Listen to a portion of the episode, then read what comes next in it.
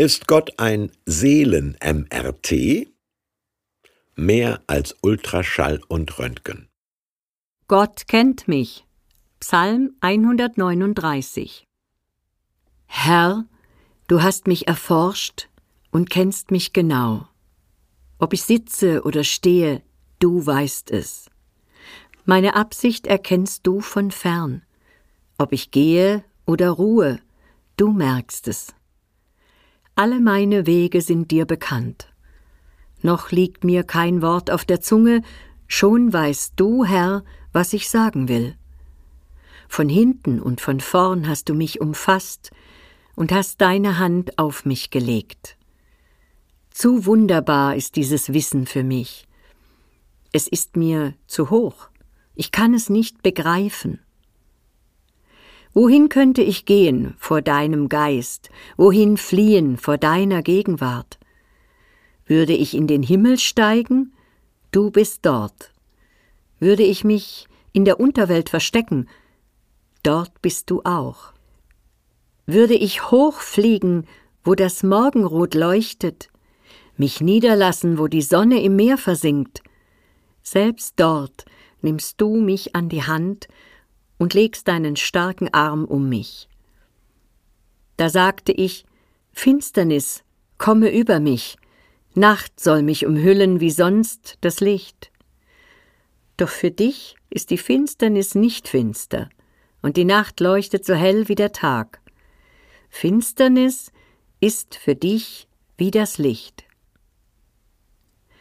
Ja, Du hast meine Nieren geschaffen, mich im Bauch meiner Mutter gebildet. Ich danke dir und staune, dass ich so wunderbar geschaffen bin. Ich weiß, wie wundervoll deine Werke sind.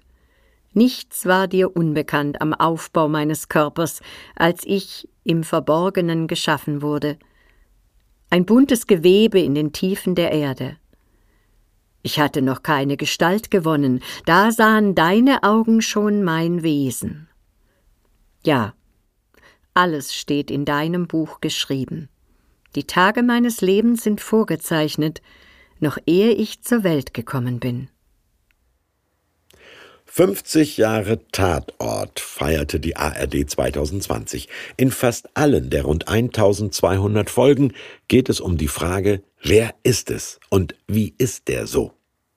Abgesehen vom Lokalkolorit, den tausenderlei Todesarten der Mordopfer und allem Liebeskummer der Ermittlerpaare sind Krimis meist dadurch spannend, dass jemand erkannt wird, den man zu kennen glaubte, ein Täter, den man so nicht kannte oder von dem man es nie im Leben gedacht hätte.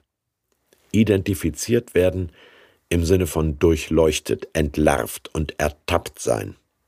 Unangenehm, lästig, beängstigend. Wie die Gesichtserkennungsalgorithmen, mit denen China seine Bürger zur Linientreue erpresst.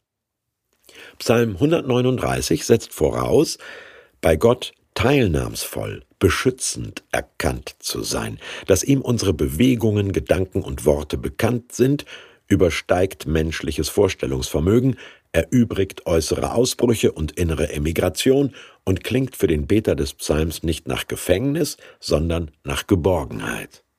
Warum? Weil er Gottes Wunschkind war, weil er weiß, bedingungslos gewollt zu sein. Es gibt Millionen Menschen auf der Welt, denen diese radikale Bejahung ihres So-Seins gut tun würde, oder?